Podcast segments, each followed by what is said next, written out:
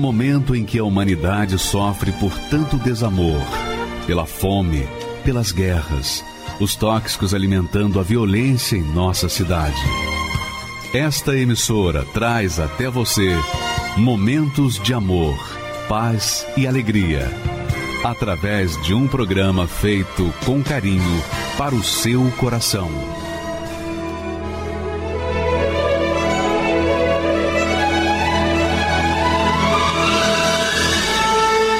Agora, com você, a Palavra Amiga do Bispo Macedo.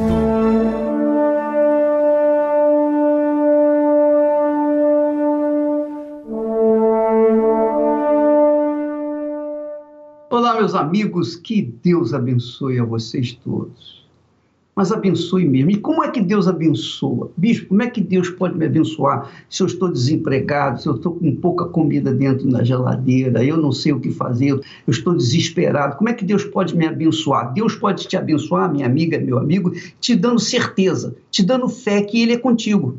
Só isso. Se você tiver certeza que Deus é com você, ah, aí já era. Você vai estar seguro para fazer aquilo que tem que ser feito. Isso é o que Deus faz. A bênção de Deus é a segurança nossa, é a certeza de que Ele é conosco, não é a dúvida. Veja só o que disse o meio-irmão de Jesus, Tiago. Tiago era o meio-irmão de Jesus. Ele diz esse texto aí dirigido pelo Espírito Santo. Ele diz assim: Deus resiste aos soberbos, aos orgulhosos, aos pedantes, aos que se acham. Deus resiste esse tipo de gente, mas ele dá graça aos humildes.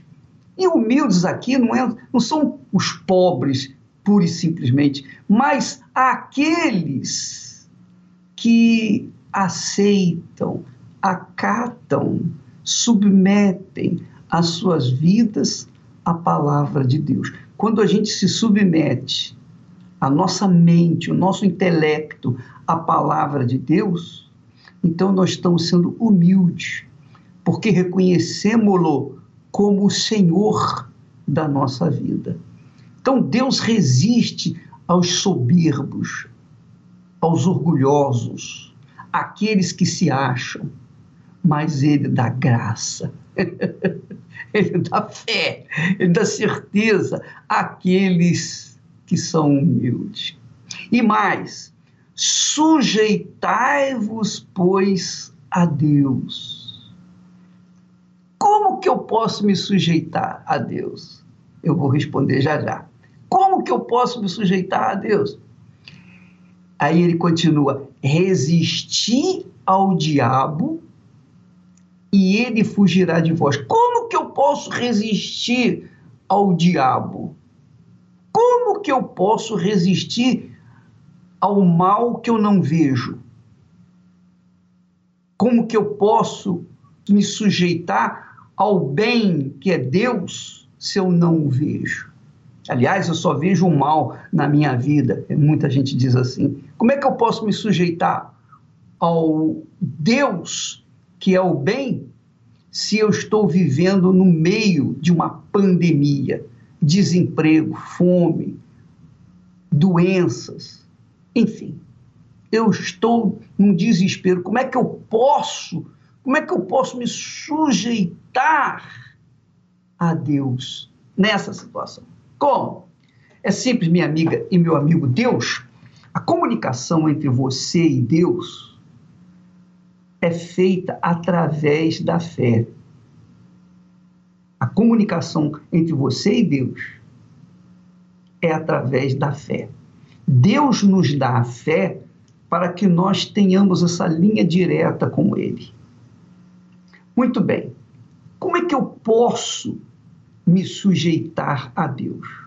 Eu me sujeito a Deus quando eu dou ouvidos à Sua palavra, quando eu atento, presto atenção na Sua palavra, mais do que na palavra do mundo.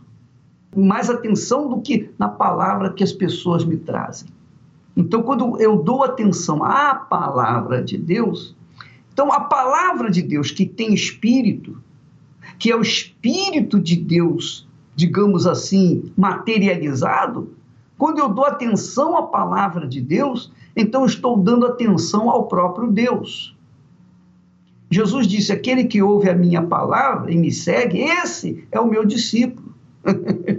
Aquele que ouve a minha palavra e me segue, esse é o meu discípulo. Então, quem ouve a palavra de Deus está se sujeitando a Deus. É isso. Mas é simples assim. Mais simples do que isso. Precisa desenhar para você entender? Quando nós nos sujeitamos a Deus, nós damos ouvidos às suas palavras e colocamos-la em prática. Nós cremos nela, independentemente das circunstâncias. E ele diz mais: resistir ao diabo. Resistir ao diabo. Talvez você diga, ah, eu não creio que, que exista diabo. Se você crê que existe Deus, você tem que crer que existe o diabo. Porque Deus não é o responsável por toda a pestilência que corre ao mundo inteiro. Então tem que haver o mal, não é? Se há o bem, existe também o mal. Então, Deus, através do servo dele, diz: resistir ao diabo. Ou, se você quiser usar uma palavra melhor, ao mal. É a mesma coisa. Diabo e mal é a mesma coisa. Resistir ao diabo ou resistir ao mal e ele fugirá de vós. Ora, como é que eu posso resistir ao diabo? Ora, se para que eu me sujeite a Deus, eu tenho que crer na palavra dele e obedecê-la e segui-la. Ora, para resistir ao diabo, eu tenho que descrer nas sugestões dele, nas palavras de dúvida dele, nas palavras de terror, de temor. Eu tenho que resistir à fé negativa, de crer no pior. Eu tenho que resistir à dúvida. Quando eu resisto à dúvida, então eu dou atenção à fé. Quando nós resistimos ao diabo, nós resistimos à dúvida. E quando resistimos à dúvida, tornamos-nos fortes. Tornamos-nos fortes e inabaláveis. Por quê? Porque Deus então garante o cumprimento da palavra dele. Essa que é a realidade. Resistir ao diabo. Então, se o diabo faz ah, com seus problemas para você, se o diabo toca a trombeta do inferno para você ficar em dúvida, você então grita mais forte: Deus é comigo, eu tenho certeza que ele vai cumprir a sua palavra, independentemente das circunstâncias. Isso se chama fé com inteligência, não é um, uma fé fanática. A fé fanática é aquela fé que a pessoa coloca o sentimento na frente. Ela se apoia no que sente ou deixa de sentir. Mas a fé inteligente, ela não dá atenção para o sentimento do coração. A fé inteligente dá atenção ao que está escrito. Como Jesus disse, está escrito. falou para o diabo: está escrito. Jesus resistiu ao diabo, dizendo: está escrito. Não só de pão viverá o homem, mas de toda palavra que procede da boca de Deus. Então não interessa, eu estou com fome, eu estou com fome, eu estou faminto, mas eu não vou transformar estas pedras em pães para satisfazer aos seus caprichos, o seu desejo. Não. Eu sei que o meu Deus vive. Então, minha amiga e meu amigo, nestes momentos de pandemia, de terror, morte, a mortandade assola ao meio-dia, à noite, meia-noite, pela madrugada, pela manhã. A mortandade corre ao mundo, corre o mundo. E isso, quando as pessoas falam, quando os jornais, quando a mídia fala, então as pessoas que estão fragilizadas pelo medo, pelo terror do que elas estão vendo, elas ficam mais em dúvida, elas ficam mais debilitadas, elas se entregam àquilo que elas estão vendo. E aí fica pior. Mas veja essa palavra, resistir ao diabo, quer dizer, resistir às dúvidas, e elas vão fugir de vós. Resistir às dúvidas. Então, nós estamos num jejum de ficarmos apenas focados naquilo que Deus falou. Então, nesses dias de pandemia, nós estamos focados na palavra de Deus. Você, naturalmente, agora não tem tempo para balada, não tem tempo para futebol, não tem tempo para coisa alguma. Você está prisioneiro da pandemia. Você está prisioneiro. Aliás, nós estamos prisioneiros da pandemia, porque até eu, eu não posso sair de casa por conta da idade. Esther e eu estamos dentro de casa, também clausurados, porque não, eles não permitem que a gente saia de casa por causa da idade, do risco. Então, isso também não vai nos amarrar, impedir de levar a palavra de fé para as pessoas. Nós estamos trabalhando aqui de casa, aqui no meu escritório, é, é, o meu lugar de trabalho. Nós trabalhamos, nós levamos a palavra de Deus, a palavra de fé, a palavra que Deus nos tem dado, eu tenho passado para vocês. Eu tenho resistido ao diabo. E nós vamos vencer. Eu, eu nunca, minha amiga e meu amigo, presta atenção, eu nunca obtive um grande sucesso, uma grande vitória, sem antes passar por lutas, sem antes ter orado, clamado, chorado, gemido, sofrido.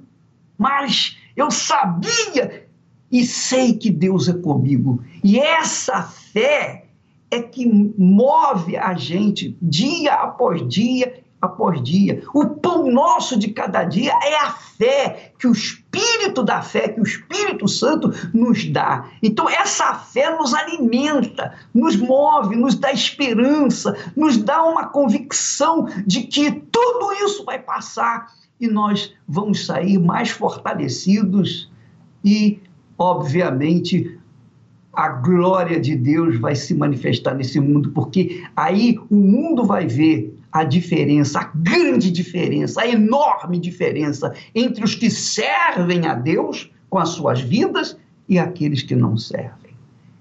Essa é a realidade. Então, amiga e amigo, veja esse conselho de fé inteligente. Deus resiste aos orgulhosos, aos pedantes, aos que se acham aqueles que dizem que sabe isso, que sabe aquilo, aqueles que se acham alguma coisa, que pensam que são alguma coisa. Tem dinheiro, mas o dinheiro não resolve esse problema aí. Quer dizer, o mundo todo está buscando uma solução, o mundo todo está investindo rios de dinheiro para solucionar, para trazer uma vacina, para matar esse vírus. Não é verdade? Pois bem, essas pessoas estão trabalhando, lutando para ajudar a humanidade. Mas muitas delas são, digamos, arrogantes, pensam que a sua sabedoria, que a sua ciência é capaz de qualquer coisa. Então, esses são os arrogantes, os soberbos. Mas Deus dá graça àqueles que são humildes, àqueles que se sujeitam à sua palavra, àqueles que dão ouvidos à sua voz. Não, eu sou contigo, ele falou. Então, se ele é comigo, quem poderá ser contra mim? Então, essa é a fé inteligente, pautada na palavra de Deus, uma fé racional, uma fé sobrenatural, porque nós cremos no sobrenatural. A palavra de Deus é sobrenatural. A palavra de Deus não é como a palavra do homem, a palavra de Deus é a palavra sobrenatural. Então, quando ele diz assim, sujeitai-vos, pois, a Deus, é se sujeitar à palavra dele é se submeter à palavra dele, é obedecer a palavra dele. Por exemplo, agora o mundo todo está em quarentena. Então, o mundo todo está se sujeitando aos seus governantes, respectivos governantes. Então, aqui nos Estados Unidos, nós estamos nos sujeitando à, à lei, à lei que o, o governante é, impôs. Nós nos sujeitamos a essa lei. Por quê? Porque nós temos juízo. Se a gente não se sujeita à lei, a gente vai para onde? Para a cadeia. Ora, se a gente não se sujeita a Deus, a palavra de Deus, o que, que vai acontecer com a gente? Não é verdade? Então, minha amiga, sujeitai-vos, pois, a Deus, quer dizer, sujeitai-vos à palavra de Deus, a palavra que está escrita, a palavra do Espírito Santo. E resistir, quando você se sujeita à palavra de Deus, você tem forças, você reúne forças, você tem fé para enfrentar o diabo, o inferno, pandemia, o mundo inteiro e vencer. Essa é a nossa fé. Olha só um exemplo de fé que nós temos nesse rapaz que era um bandido, era um bandido, era um assassino. Mas olha só como é que Deus mudou a vida dele por conta dele ter se sujeitado à palavra de Deus. Vamos observar isso. Por favor, pode rodar. Meu nome é Adriano, eu nasci no interior de São Paulo, cidade de São Carlos, e o meu sofrimento começou quando eu tinha oito anos de idade, vendo meus pais brigar, vícios dentro de casa. A minha mãe, ela bebia muito, ao ponto de eu, criança, ter que buscar caída na porta do bar. E aquilo trazia dentro de mim uma angústia. Eu me deparei já vendo a minha mãe com amante dentro de casa. Eu me lembro que aos oito anos de idade, a minha mãe, para poder ficar com um amante, ela me dava pacote de cigarro para que eu fosse fumar e andar pela calçada. Então aquilo foi criando uma revolta dentro de mim. Quando os meus pais se separaram, o que estava ruim ficou pior, porque eles não tinham estrutura. Então eu fui morar na casa de um, a minha irmã foi morar na casa de outro e nós começamos a andar como cigano na casa de um por um. Aos 11 anos de idade, quando meu pai ele veio a se casar com outra mulher, ela tinha uma irmã que era viciada em maconha. Então, aos 11 anos de idade, ela me ensinou a deschavar a maconha, ela me ensinou a fazer o cigarro, o baseado, e foi a primeira vez que eu usei a maconha. Aos 13 anos de idade, eu já comecei a me aprofundar mais nas drogas. Aos 15 anos, eu já era viciado em cocaína foi quando eu parti para o Ropinol, uma droga sintética que nós usávamos com sherry. Essa droga deixa a gente fora do ar 24 horas. Quem já usou sabe. E quando já no auge da cocaína eu comecei a usar o mesclado, comecei a fumar pedra. Eu usava droga todo dia, todo dia. Teve um dia que eu usei droga, eu me lembro como hoje, porque a minha mãe veio trazer comida e eu taquei o prato de comida na minha mãe. Porque eu não queria ficar sem o efeito da droga. Eu usava droga de segunda a segunda-feira. Comecei a me aprofundar no mundo do crime. Roubo, pular em casa, assaltar casas, comércios. Comecei a praticar pequenos delitos e a minha vida começou a ir para o abismo onde uma madrugada, eu me lembro como se fosse hoje, eu estava vendendo pedra num lugar onde não poderia vender, porque lá já tinha outra facção que vendia, e eles encostaram o carro encapuzado lá na frente da onde eu vendia droga, e eles tinham me jurado de morte, e só estava eu naquela noite ali e uma televisão de 14 polegadas quando o bispo da Igreja Universal entrou e tinha acabado de passar um testemunho de um traficante que era viciado em cocaína. Parecia a minha vida, que não teve família, que era revoltado, e ele disse assim: Olha, você não tem mais nada a perder, dobra o teu joelho e coloca a mão no seu televisor. E aí eu dobrei o joelho. Naquela noite que eu dobrei o joelho, aconteceu algo sobrenatural. Eu dormi sem usar a droga, porque eu usava tanta cocaína, crack, que para dormir, quem usa sabe, eu tinha que fumar uma tora de maconha, de baseado. porque eu tinha que chapar de tanta maconha para vir o sono, senão eu não conseguia dormir. Tamanha perturbação que eu tinha. Aí eu dormi aquela noite e eu acordei oito horas depois, sem, sem ter que usar droga, sem ter que nada. E ali, no outro dia, eu comecei a ir na Igreja Universal do Reino de Deus. Mas quando eu cheguei na Igreja Universal, a primeira coisa que me chamou a atenção foi o que estava escrito ali na parede. Eu procurei as imagens, não tinha. Eu procurei é, fotos, não tinha. Mas tinha uma coisa escrito ali: Jesus Cristo é o Senhor. Aquilo martelou dentro de mim. Aquilo entrou dentro de mim como uma flecha. Porque eu estava acostumado. É, é, a linha da direita, essa imagem. A linha da esquerda, essa imagem é, eu estava acostumado nas religiões que eu tinha um, um, um Deus para cada dia, para cada época. E ali não. Ali só tinha uma coisa escrito: Jesus Cristo é o Senhor. E aquilo me chamou a atenção. E com as pregações do homem de Deus ali no altar, eu me lembro da primeira pregação que foi de Nicodemos, que ele disse assim: "Importa-vos nascer de novo?" Porque quando eu estava no mundo eu andava armado, eu pensava assim: quando eu cansar de viver, eu dou um tiro na minha cabeça e morro. Mas se eu pudesse nascer de novo, eu ia fazer diferente. Porque eu fiz tanta gente sofrer na vida amorosa, nos vícios, eu destruí tantas vidas, mas tantas vidas, e eu pensava assim: se eu pudesse nascer de novo, eu ia fazer as escolhas tudo diferente, mas agora não tem mais como eu nascer de novo, eu vou seguir essa vida mesmo. E quando eu vi o pastor falando que nós podíamos nascer de novo, aquilo lá é como se eu tivesse recebendo a luz de novo. Poxa, agora sim, eu posso ser feliz porque minha vida não tinha mais esperança.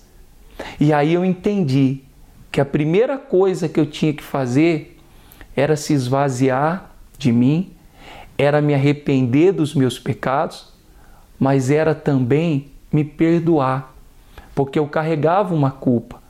Então eu comecei a buscar esse novo nascimento. Eu cheguei no pastor, eu tinha uma semana de igreja, e eu falei: eu quero me batizar nas águas que eu entendi que eu tinha que morrer para esse mundo. E eu me batizei nas águas. Quando eu me batizei nas águas, só quem se batizou de verdade sabe o que eu vou falar agora. Eu saí daquele batistério, que era uma piscininha pequenininha, mês de julho, um frio. Eu saí leve. Parecia que tinha saído uma tonelada das minhas costas, que eram os meus pecados. Os meus pecados foram afogados ali. Mas eu sabia que ainda me faltava algo, porque eu fui em todas as religiões, estudei livro dos Mormons, Joseph Smith, é, eu estudei a primeira comunhão, eu estudei o Espiritismo, mas nunca ninguém tinha me falado de um bem mais precioso, o Espírito Santo. E eu comecei a perseguir como tudo, porque eu li uma palavra na Bíblia que disse assim: buscar em primeiro lugar o reino dos céus, o reino de Deus. As demais coisas serão acrescentadas. Eu precisava de dinheiro, porque eu já não tinha mais renda do crime. Eu cheguei a ganhar já mil reais por noite. Agora eu não tinha mais renda, eu precisava de dinheiro. Eu precisava de saúde, eu precisava restaurar minha vida sentimental, que estava um caos, mas eu entendi que se eu não tivesse o Espírito Santo, eu ia ficar chovendo no molhado. Então eu comecei a buscar o Espírito Santo de dia e de noite. Eu fiz até um propósito de 40 dias. E o que, que aconteceu? Eu ali desempregado, indo na igreja, arrumei um emprego num sacolão. E já estava um mês e meio buscando o batismo com o Espírito Santo trabalhando nesse sacolão. Aí eu fui no banheiro do sacolão, do varejão, e falei: Deus, se esse trabalho está me impedindo de receber o teu espírito, eu não estou preocupado com o trabalho, que me manda embora. Eu preciso do teu Espírito Santo, porque esse trabalho que eu arrumei estava fazendo eu chegar atrasado na igreja e chegar no final do culto. Do nada, o meu patrão me chamou, uma quarta-feira, e falou assim: Olha, você é um bom funcionário, mas eu vou ter que te dispensar. Era sete horas da noite, o culto começava às sete e meia. Eu estava mais de uma hora a pé da igreja. Eu falei, depois eu vim acertar. Não, vamos fazer a papelada. Não, não quero. Eu saí correndo aquele dia, eu tinha descarregado um caminhão de repolho. Eu estava fedendo repolho. As donas de casa estão nos assistindo, sabem o que é um repolho podre. E eu saí correndo, sem tomar banho, sem nada para a igreja. Eu corri mais de 30 minutos aquele dia. Eu falei, hoje eu vou receber o Espírito Santo. Eu já vinha 40 dias jejuando, orando. Aí, quando eu cheguei na igreja, eu fedia suor, eu fedia repolho, e eu percebi que as pessoas não quis nem sentar perto de mim aquele dia porque eu estava cheirando mal, mas por dentro eu estava limpo, porque eu vinha me limpando já há 40 dias. Eu queria o Espírito Santo. E essa diferença, quantas pessoas que infelizmente até temos que ir com a roupa para a igreja, bem arrumado, acredito nisso, mas quantos que estão até com a roupa bem arrumada, mas por dentro estão sujos. Mas Jesus naquele dia, ele não sentou do meu lado o Espírito Santo entrou dentro de mim aquele dia. Aquele dia que eu perdi o emprego, aquele dia que eu estava fedendo repolho, que eu estava suado, aquele dia que eu não tinha ninguém mais da minha vida, eu comecei a buscar a Deus e buscar. E eu falei para Deus uma palavra. O Senhor disse: Buscar-me-eis e me achareis. Eu já estou te buscando há 40 dias, Senhor, e eu não te achei. Quando eu falei isso, o céu se abriu e o Espírito Santo veio sobre mim. E sabe qual foi a primeira coisa que o Espírito Santo falou para mim? Ele falou para mim assim: agora você não está mais sozinho. Eu sou teu pai. Eu sou a tua família que você sempre sonhou. A partir de hoje eu vou cuidar de você. E aconteceu uma coisa tão interessante que assim é engraçada para muitas pessoas. Eu que participava de muitas pessoas que matava, que roubava no meio do crime, eu passei assim na calçada, tinha uma carreira de formiga. E eu pulei a formiga que eu não queria matar a formiga. A gente que desejava o mal para tanta gente, eu não queria matar uma formiga. Porque Deus, o Espírito Santo, transformou o meu interior. E quando ele transformou o meu interior, ele mudou o meu caráter. Os problemas continuaram, mas eu fui vencendo todos eles. Eu que roubava, traficava, quando eu cheguei na igreja, eu tive uma direção até de começar a trabalhar é, olhando as casas que de um condomínio onde tinha muito assalto. E ali naquele lugar eu passei é, de ladrão a ser o guarda daquele lugar. é só o Espírito Santo para fazer isso mesmo. E eu passei a trabalhar também junto de muitos policiais, muitos policiais que me viram no mundo do crime, que me conheceram no mundo do crime e depois me viram transformados. Aí eu conheci uma mulher de Deus, que é minha esposa Ana. Hoje eu não só tenho uma família abençoada, como também eu gerei de mim uma família abençoada. Hoje eu me tornei uma fonte e o Espírito Santo foi que proporcionou tudo isso. O Espírito Santo, ele é o bem mais precioso que eu tenho, mais do que minha filha, mais do que a minha esposa, mais do que o meu trabalho, mais do que tudo. Tudo, tudo, tudo que Deus fez para mim é, é, é insignificante perto do que Ele é. Eu não sigo a Deus hoje pelo que Ele me dá ou pelo que Ele me deu. Eu sigo a Deus pelo que Ele é na minha vida. Caminhava por estradas tão desertas. Eu sofria, mesmo assim eu procurava Meus amigos não podiam me ajudar. Eu sofria, mesmo assim eu caminhava. Deparei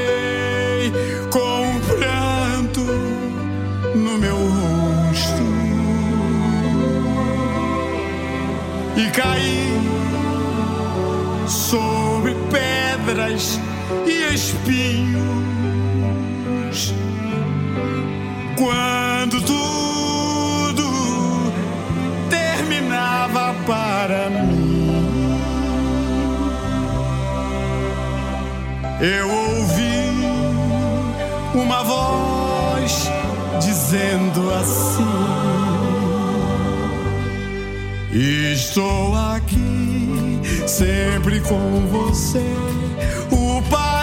Nunca abandona o seu filho. Eu percebi que era a voz de Deus. Como é linda e divina luz. Aprendi com Deus a ser feliz e caminhar com Jesus. Quero ser pro Senhor tudo que eu não sabia. Agradeço ao Senhor todos os dias. Obrigado,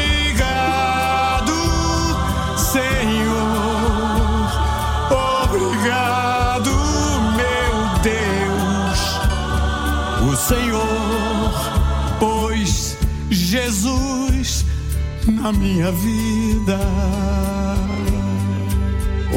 Obrigado, Senhor. Obrigado, meu Deus. O Senhor pôs Jesus na minha vida.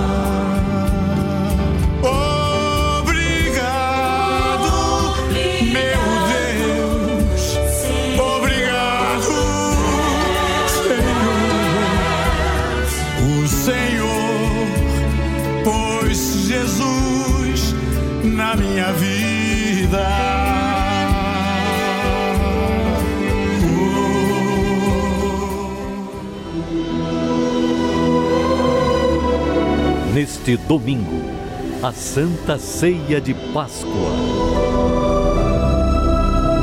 Iremos celebrar a data que marcou a humanidade, o dia que o nosso Salvador Jesus Cristo ressuscitou. Prepare o pão e uma garrafa de suco de uva e participe da transmissão ao vivo do Santo Culto em sua casa.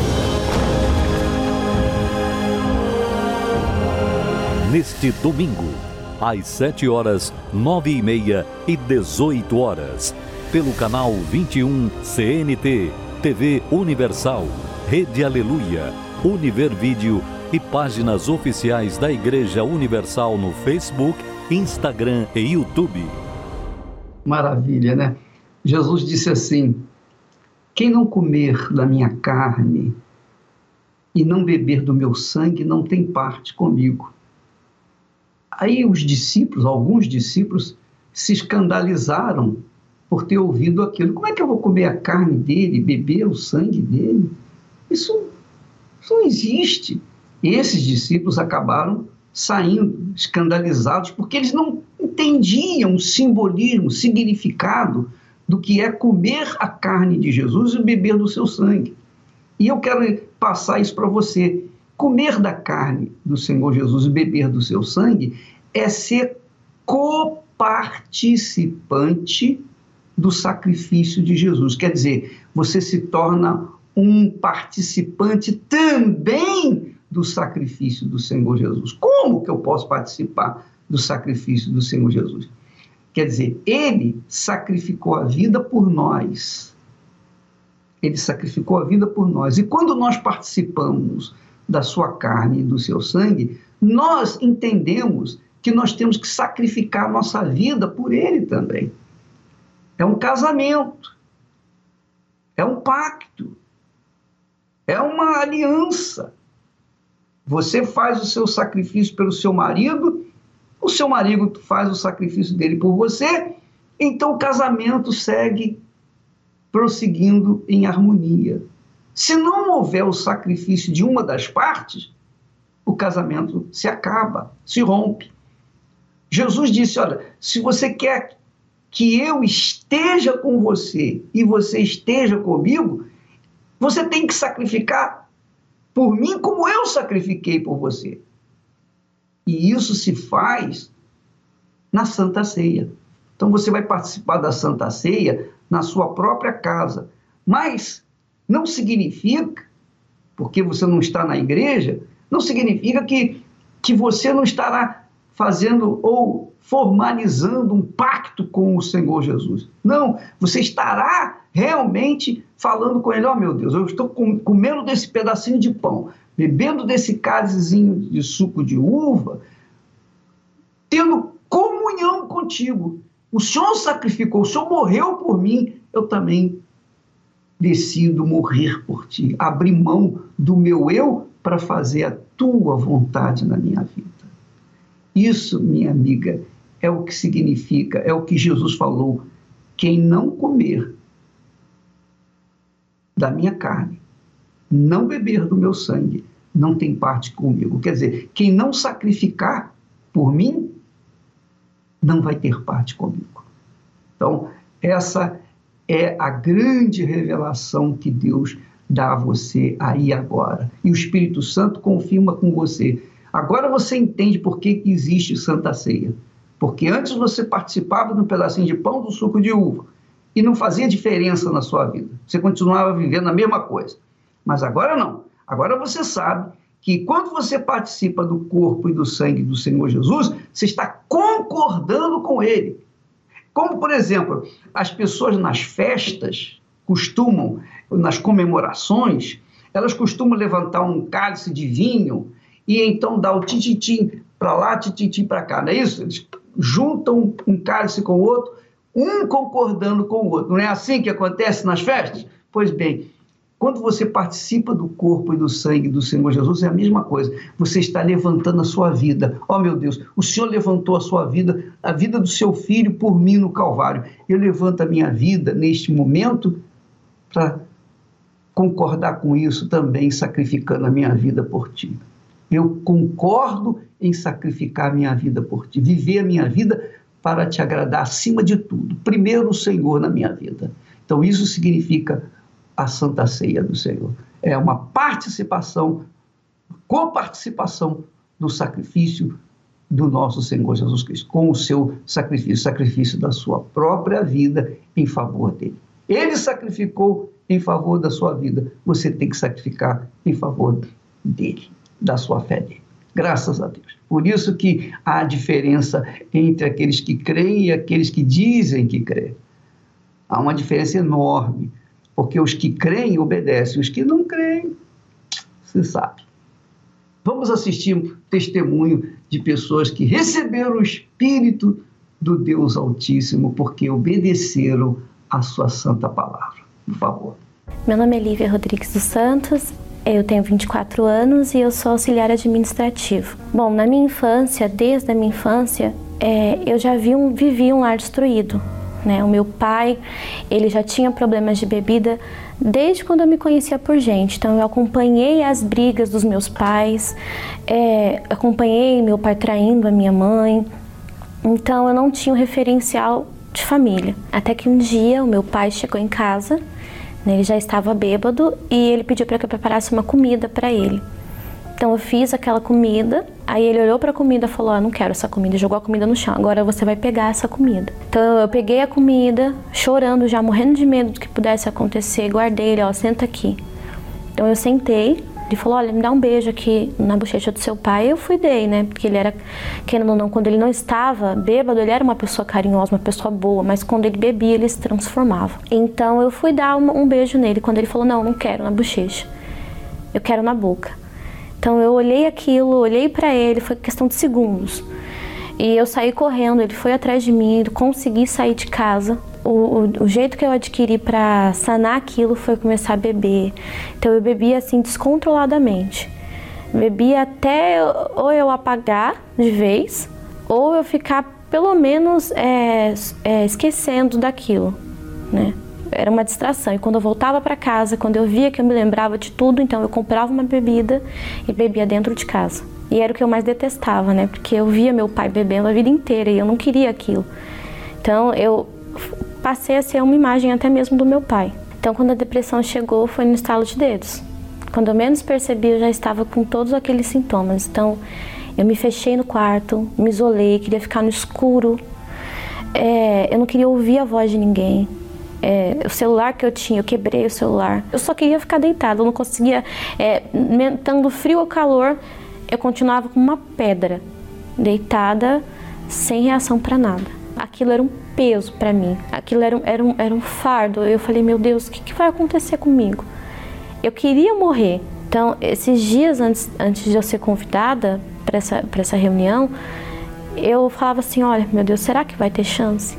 Por mais que eu não quisesse aceitar, eu sabia que ali ia ter solução. Assim que eu cheguei na reunião, é, foi como se tirasse uma venda dos meus olhos. E eu comecei a ver tudo diferente. Tudo diferente. E eu sentei, eu lembro que eu sentei e falei assim: bom, meu Deus, é a última chance. Foi uma palavra que me mudou uma palavra só. É, ele falou assim que Deus faria novo todas as coisas. Eu recebi uma oração e eu criei naquela palavra. Aquela palavra ela me lavou. É, eu entendi. Foi como se eu tivesse mudado de pensamento.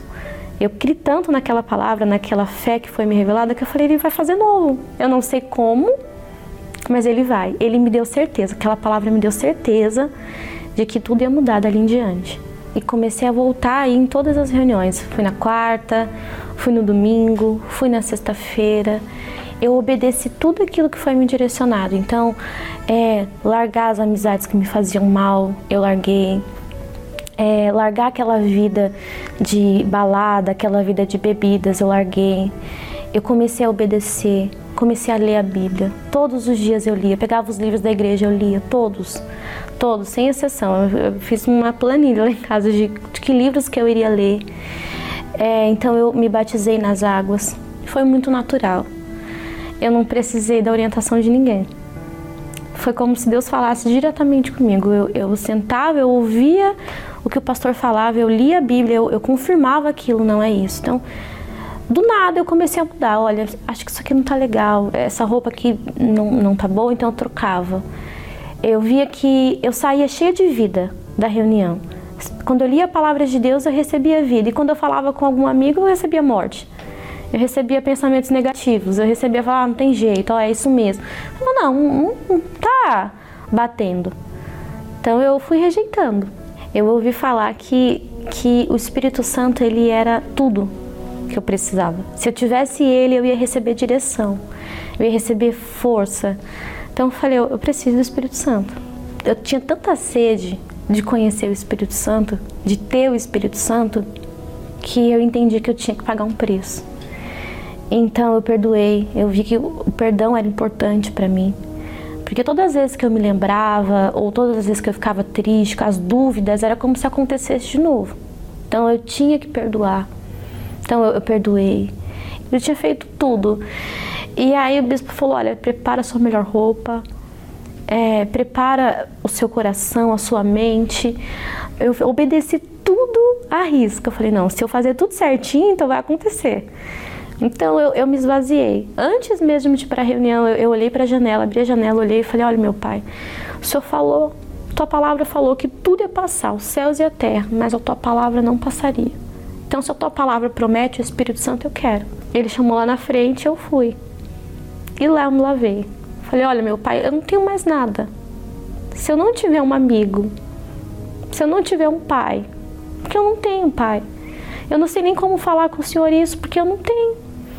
Então, se o senhor não vir, se o senhor não descer, eu já sei o que vai acontecer comigo.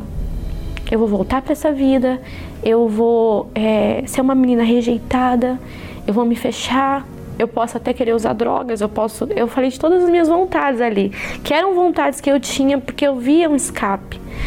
Mas se eu te conhecer hoje, então tudo aquilo vai mudar.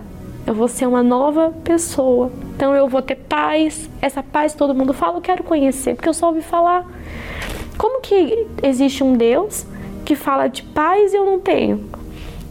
Como que tá aqui falando que a toda graça vai vir e eu não tenho essa toda graça e eu recebi a graça dele, a certeza de que ele estava comigo naquele dia.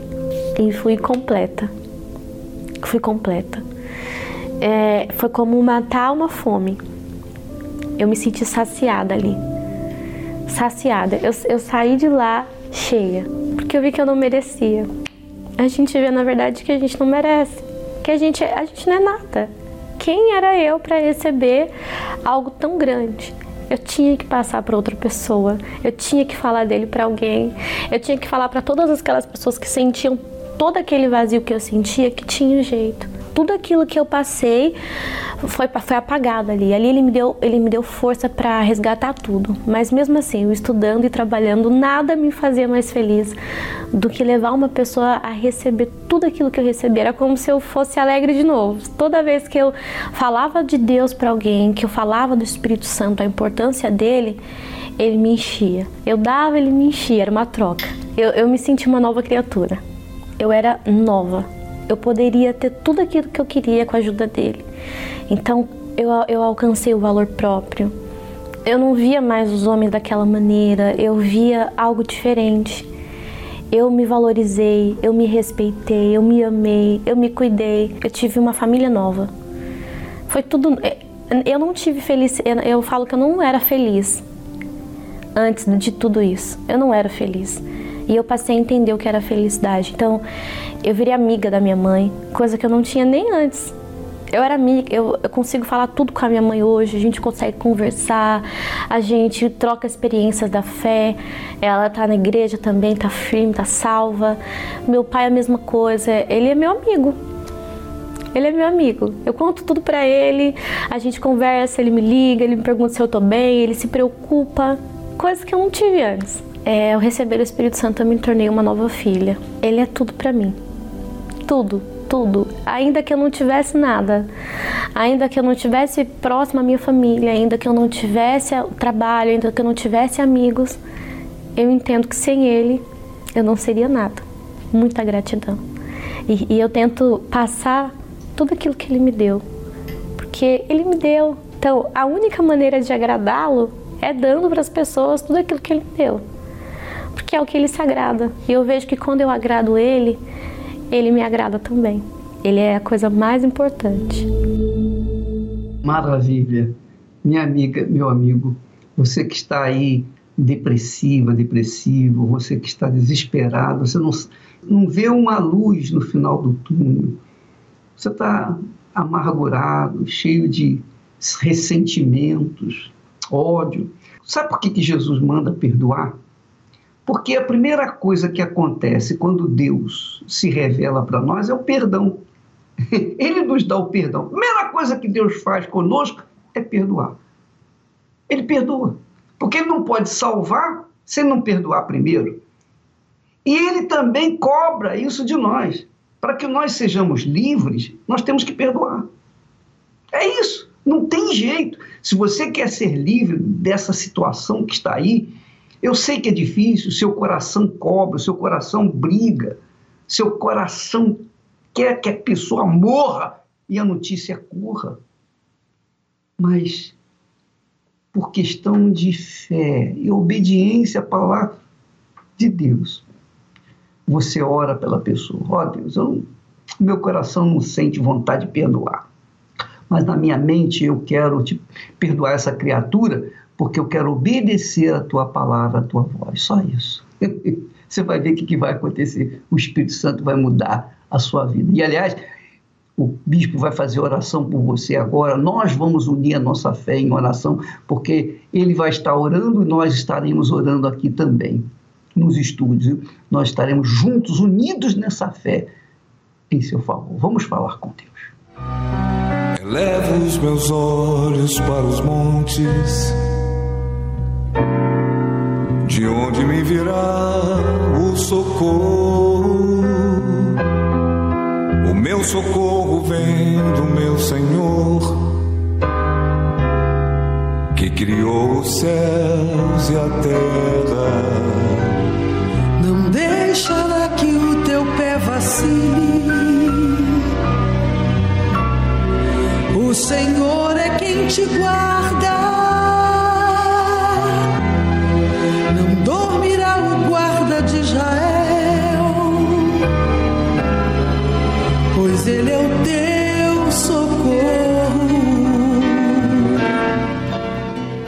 Oh, meu Pai, nosso Pai, em o nome do Senhor Jesus, o Senhor sabe quem está vivendo o passado do Adriano. Uma vida cheia de vícios, revolta, violência, drogas, promiscuidade, destruição. Essa é a verdade. O sinônimo, o sobrenome do Adriano no passado, antes de te conhecer, era destruição, era morte. Mas o Senhor deu a ele a mesma oportunidade. Agora o Senhor está dando para esta pessoa que nos assiste. Porque o Senhor, como Deus, como Pai, o Senhor não tem prazer no sofrimento, na destruição de ninguém. E agora o Senhor entra nesta casa, o Senhor entra nesta prisão, neste hospital, o Senhor entra nesta empresa, onde quer que esteja esta pessoa orando conosco. O Senhor entra agora com o teu poder para arrancar esse encosto do vício que roubou a família, roubou a paz, a dignidade, roubou o trabalho, roubou a saúde desta pessoa que se tornou escrava de um vício, seja ele das drogas, da bebida alcoólica, da promiscuidade, da violência, do submundo das drogas, do submundo daquilo que é errado, fora da lei. Oh, meu Pai, estende a tua mão agora e arranca, arranca esse encosto que fez esta pessoa se transformar no monstro que ele é, que ela é e que ele não quer ser, porque agora ele invoca o teu nome. Nós invocamos o teu nome, fale, amigo, amiga, aí agora, baixinho. Ou se você quer clamar, clame dizendo: Jesus, liberta-me, Senhor. Liberta-me, eu não quero ser esta pessoa que eu tenho sido violento, agressivo, viciado. Eu não quero ser um mau filho, um mau esposo, um mau pai, não. Meu Deus, em o nome de Jesus, faz agora o milagre acontecer. Arranca essa doença, arranca esse vírus, seja o Covid-19 ou um outro vírus, bactéria, tumor, infecção, opera um milagre, meu Pai. Tem pessoas que tiveram a sua cirurgia cancelada, a sua operação cancelada por causa desta pandemia, mas o Senhor é o médico dos médicos, o Senhor pode operar agora o coração, os rins, a coluna, os olhos, a cabeça, os pulmões, opera o um milagre, porque em o nome do Senhor Jesus eu repreendo o encosto da doença, do vício, da depressão e ordeno que em o nome do teu filho Jesus saia todo mal. Ah, meu amigo, minha amiga. Se possível, se você tem aí o copo com água preparado para este momento, levante aos céus pois o declaramos consagrado por Jesus que ressuscitou. Ele está vivo, ele está aí com você. E ele vai lavar o seu coração, a sua alma, como lavou desta jovem, da Lívia, e lhe deu um novo coração. Meu Pai, declaramos esta água abençoada, que seja um instrumento nas tuas mãos agora. Beba, meu amigo, minha amiga, participemos juntos desta água consagrada a Deus em oração? Seja livre, Seja agora livre de toda opressão, de toda angústia, de todo mal que lhe atormentava, porque Deus está aí, abraçando você, perdoando você. Perdoe esta pessoa que lhe maltratou, que lhe violou, que lhe humilhou, que lhe desprezou quando você mais precisava, aquele que deveria lhe proteger, lhe valorizar, lhe respeitar como pai, mãe, irmão, filho, foram os que mais lhe feriram. Mas diga: Eu te perdoo, ainda que o seu coração diga não, mas a sua fé inteligente na palavra de Deus diz sim eu te perdoo, porque eu preciso também do perdão divino. Receba o perdão de Deus, receba a paz como sinal de que Deus lhe perdoa. Seja livre dos traumas, dos abusos, dos complexos, porque o Senhor Jesus, Ele lhe dá agora um novo coração. Ó oh, meu Pai, que neste jejum de Daniel, até o término desta pandemia, aconteça o batismo com o Espírito Santo. Que o Senhor use os levitas, os obreiros, os evangelistas, os membros do Templo de Salomão, da Igreja Universal no Brasil e no mundo, para chegar aos perdidos, aos aflitos, para resgatarmos, ó Deus, os que se afastaram, para que voltem a viver a fé. Nesta Semana Santa, haja salvação em massa, é o que nós determinamos e pedimos desde já que o Senhor abençoe e consagre este suco de uva que nós temos aqui em estúdio, no Templo de Salomão, e todos que tenham a garrafa com suco de uva para esta Sexta-feira Santa. Meu Deus, seja este suco de uva, este vinho consagrado a Ti, e quando sejam instruídos a usá-lo em casa, que o espírito da morte seja neutralizado e que nesta sexta-feira da paixão haja a salvação desta família e todos que creem digam amém. E graças a Deus, graças a Deus que Ele ouve e responde a nossa oração. Perceba agora a diferença entre antes e depois, meu amigo, no seu ser. Deus está aí com você. Ele está dizendo: você vai arrebentar, porque eu estou contigo. O Senhor é quem te guarda, é a tua sombra direita. Guarda a tua alma, te protege contra o mal.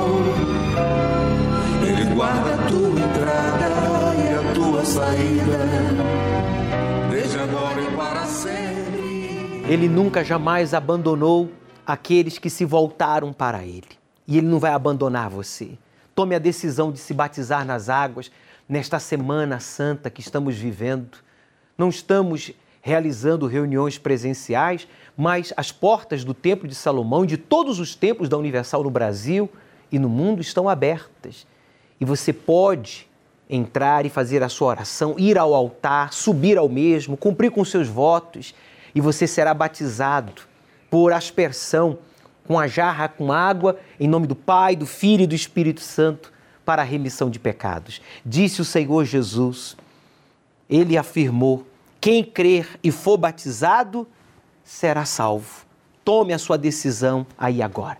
Está escrito no Evangelho de Marcos, capítulo 16, versículo 16. E não esqueça que nesta Sexta-feira Santa, Sexta-feira da Paixão, você deve preparar um pouco de suco de uva ou de vinho o bispo, o pastor que vai estar ministrando a reunião, vai lhe orientar como fazer uso do mesmo nesta sexta-feira da paixão e domingo de Páscoa. E não esqueça, Deus começará a parte dele quando você terminar a sua. O Senhor é quem te guarda, é a tua sombra direita. Ele guarda a tua alma, te protege contra o mal. Ele guarda a tua entrada e a tua saída, desde agora e para sempre.